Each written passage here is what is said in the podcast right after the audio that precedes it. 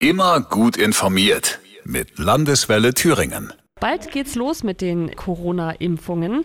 Wie ist denn jetzt genau der Zeitplan? Also vielleicht können Sie mal so ein bisschen den Zeitplan erläutern quasi. Der Bund hat uns angekündigt, dass die Impfstoffe mit großer Wahrscheinlichkeit am 13. Dezember, das ist ein Montag, hier ankommen. Und wir sind jetzt insofern darauf vorbereitet, dass wir dann auch wirklich am nächsten oder spätestens am übernächsten Tag hier in Thüringen mit dem Impfen beginnen können. Dass es vielleicht auch erst der übernächste Tag wird, liegt daran, dass die Impfstoffe ja dann auch erstmal erstmal noch an die Impfstellen verteilt werden müssen.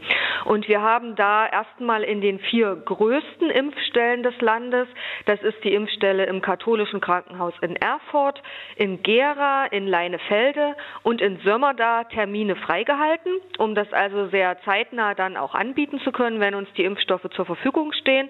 Und dort ist jetzt erstmal vorgesehen, dass es dann für 5- bis 11-Jährige in der Zeit von 7.30 Uhr bis 13.30 Uhr und in der Zeit von 14.30 Uhr bis 20.30 Uhr an diesen vier Impfstellen möglich sein wird, fünf bis elfjährige Kinder mit dem speziellen Kinderimpfstoff auch impfen zu können. Aber die Termine, die gibt es ja, glaube ich, schon genau. früher. Damit wir natürlich planen können, damit wir ja auch wissen, äh, wer kommt, beziehungsweise eventuell auch schon Unterlagen vorab ausgefüllt werden können, werden die ersten Termine am kommenden Mittwoch freigeschaltet. Das ist der 8. Dezember und das wird über den gewohnten Weg über das Thüringer Impfportal erfolgen. Das ist die URL www.impfen-thüringen.de.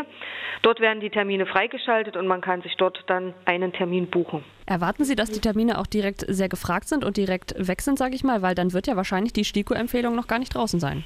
Das wird sich zeigen. Also es ist sehr schwer dazu, eine Prognose zu treffen.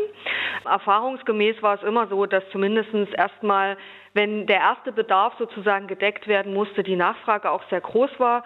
Wir werden uns das anschauen und äh, wir haben auch erstmal nur ein bestimmtes Kontingent an Impfstoffen zur Verfügung und dann schauen wir einfach, wie es funktioniert und wie groß das Interesse ist. Man kann ja parallel auch immer noch zu seinem Kinder- oder Hausarzt gehen. Das sollte vielleicht auch noch dazu gesagt werden. Also wer sich äh, vielleicht sicherer fühlt oder noch eine stärkere Beratung braucht oder mehr Aufklärung wünscht, der hat auch immer die Möglichkeit natürlich zu seinem Kinder- oder oder, oder Jugendarzt zu gehen und dort nach der Impfung zu fragen. Also Sie warten quasi darauf, dass es losgehen kann. Was, was machen Sie denn gerade ganz konkret noch aktuell? Oder haben Sie quasi Ihre Vorbereitungen schon abgeschlossen, indem Sie diese vier Impfstellen und da die Termine freigeschaufelt haben, sozusagen? Das Wichtige war natürlich ja auch erstmal zu überlegen, wie viele Impfstoffe wir brauchen, weil die müssen wir ja beim Bund auch bestellen. Und wir haben in Thüringen ungefähr 130.700 Kinder, die in diese Altersgruppe fallen, also in die Altersgruppe der 5- bis 11-Jährigen. Das heißt, daran mussten wir natürlich auch erstmal überlegen, wie viele Termine können wir anbieten. Wir mussten natürlich mit dem Kinder- und Jugendärzteverband in Kontakt treten, weil auch in den Impfstellen natürlich immer Kinder- und Jugendärzte dann auch zu diesen Terminen dabei sein sollen. Wir haben die Bestellung beim Bund aufgegeben. Es ist sichergestellt, dass bei den Terminen Kinder- und Jugendärzte dabei sind. Und dann muss natürlich auch geguckt werden, also an den Impfstellen braucht es ja auch weiteres Personal, das die Verwaltung macht, das den Empfang macht, die Anmeldung und so weiter. Also es muss sozusagen dann an allen Stellen auch sichergestellt sein, dass das System sozusagen auch funktioniert. Von der Ankunft der Impflinge, hier müssen ja auch die Eltern dann immer dabei sein, Einwilligungserklärungen mit unterschreiben und so weiter, bis zum Impfen an sich. Und dann ist ja immer noch auch äh, nach dem Impfen hat man noch 10 bis 15 Minuten Wartezeit, wo geschaut wird, ob jetzt sofort äh, vielleicht Impfreaktionen da sind. Da gibt es dann auch Leute, die da aufpassen, dass im Wartezimmer sozusagen dann es auch allen gut geht. Das muss natürlich dann personell auch alles mit abgesichert werden. Aber Thüringen ist, steht da jetzt eigentlich ganz gut da. Wie würden Sie sagen, sind Sie jetzt schon vorbereitet, Stand heute? Also wir haben ja unsere Impfstellen zum Glück zum 30. September nicht geschlossen. Das heißt, wir können auch wirklich da auf unsere Struktur zurückgreifen. Wir sind jetzt erstmal gut vorbereitet. Also wir können schon vor Weihnachten die ersten Impfungen anbieten. Nach Weihnachten können wir das Angebot auf alle Impfstellen im Land ausweiten. Das wird dann erstmal immer nachmittags von 14.30 Uhr bis 20.30 Uhr möglich sein.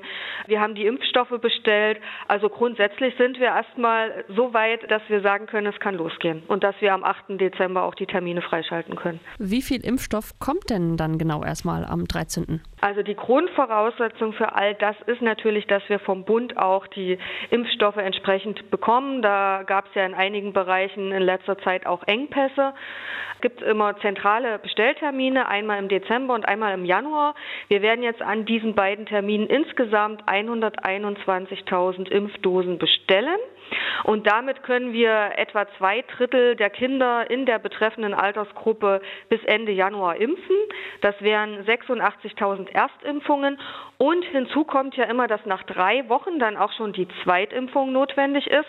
Das heißt also, der Impfstoff würde auch noch reichen dann für 35.000 Zweitimpfungen auch bis Ende Januar. Da sind wir erstmal sozusagen gut versorgt. Wir müssen jetzt halt wirklich dann auch erstmal schauen, wie die Resonanz ist.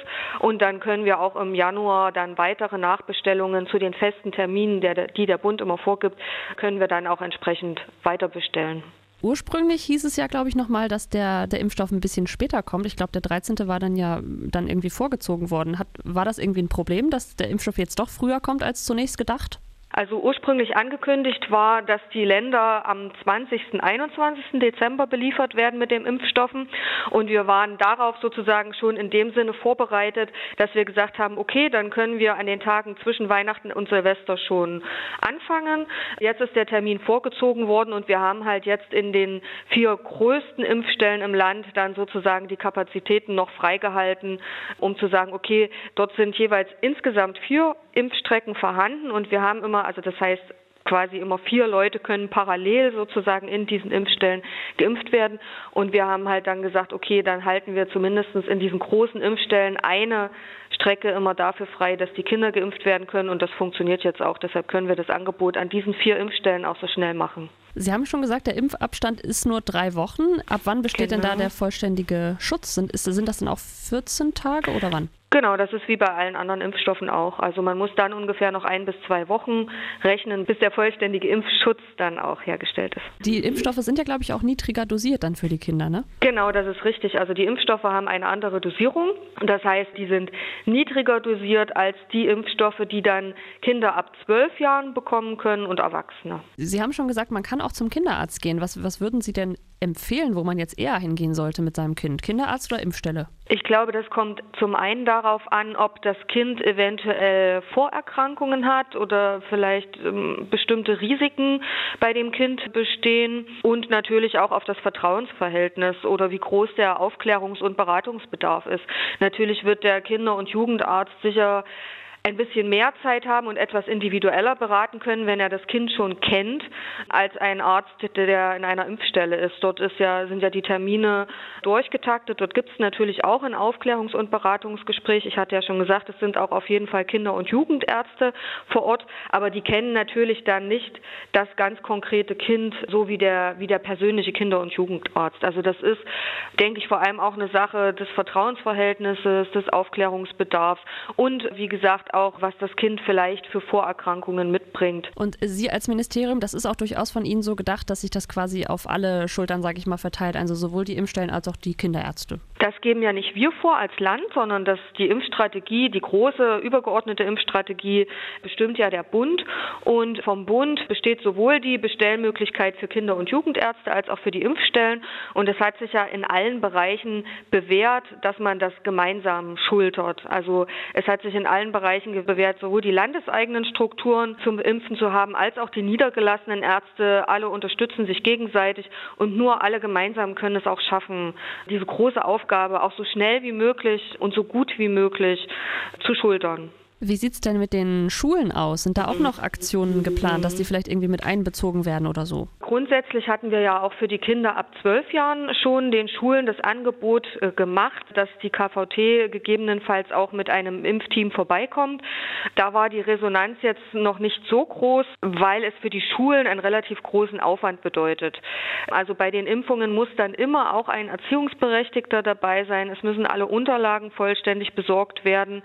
Also das Angebot Angebot stand und es haben sich aber sehr wenig Schulen äh, nur gemeldet.